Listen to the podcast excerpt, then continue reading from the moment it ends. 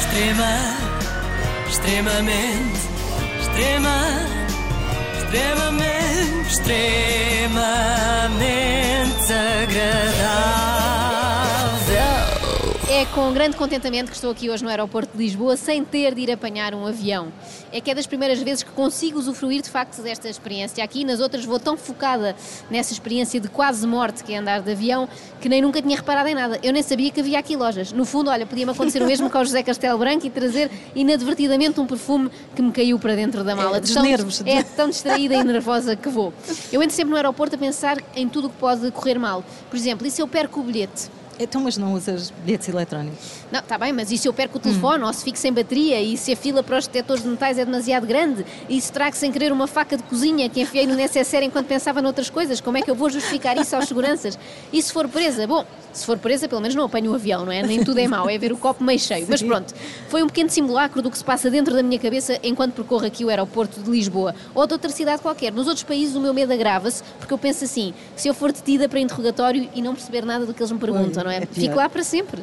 É muito estressante para mim estar em aeroportos, até porque sou naturalmente desorientada e tenho imensa dificuldade em chegar do check-in até ao avião. Parece uma prova de obstáculos. Primeiro passar pela segurança, depois ver nos ecrãs qual é o nosso voo, depois encontrar a porta de embarque, depois raios partem dar aqueles voos em que tem de ser num autocarro até ao avião e normalmente são autocarros que demoram imenso, parecem autocarros da Carris já fora de circulação, não é? Já só com meio motor.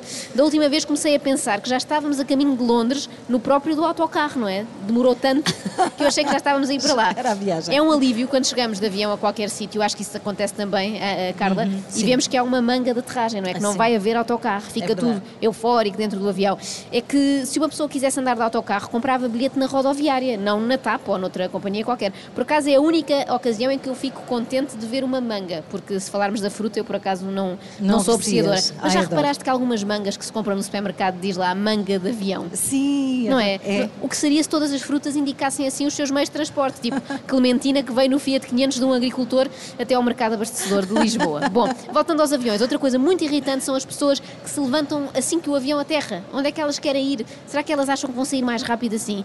Só se o lugar delas fosse ejectável, não é? E elas saíssem pelo teto. E aquelas pessoas que batem palmas? Bem, eu dessas não posso falar porque já me transformei numa delas. É verdade. Quando viajo com o meu filho, já o ponho a bater palminhas quando o avião aterra. É uma desculpa que eu arranjei, porque no fundo sou eu que quero aplaudir. De tão incrível que me parece sempre que um ser humano consegue aterrar uma bizarma de não sei quantas toneladas no sol, suavemente, como se fosse uma cegonha. Olha, uma daquelas cegonhas que sobrevoam um montijo, mortinhas por se enfiarem no motor de um avião, deixando-nos deixando a nós mortinhos também, de certa forma. Pelo sim, pelo não, eu vou tentar voar sempre para Lisboa, que o ar aqui é tão poluído que não há passarada que resista. Antes de terminar, eu queria aproveitar a presença de alguns responsáveis da ANA, Aeroportos de Portugal, para deixar uma sugestão. Depois do aeroporto Cristiano Ronaldo, que tem corrido tão bem e atraído tantos turistas, por que não esquecer Humberto Delgado e dar a este, no- a este aeroporto um novo nome? Deixa-me cá pensar o que é que poderia ser, tipo Aeroporto João Félix, não é? Ah, Também está na sim, moda, já na ganhou moda. o Golden Boy, agora só lhe falta assim, uma grande infraestrutura como esta e um busto lá fora feito por um escultor com problemas de motricidade fina, como aconteceu com o Cristiano Ronaldo.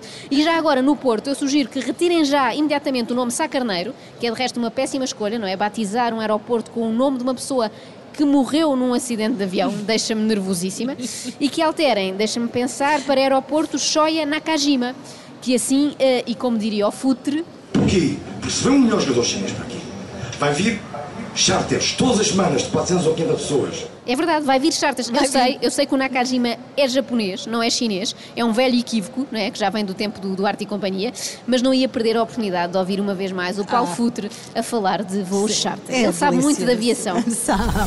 Extrema, extremamente, extrema, extremamente, extremamente desagradável.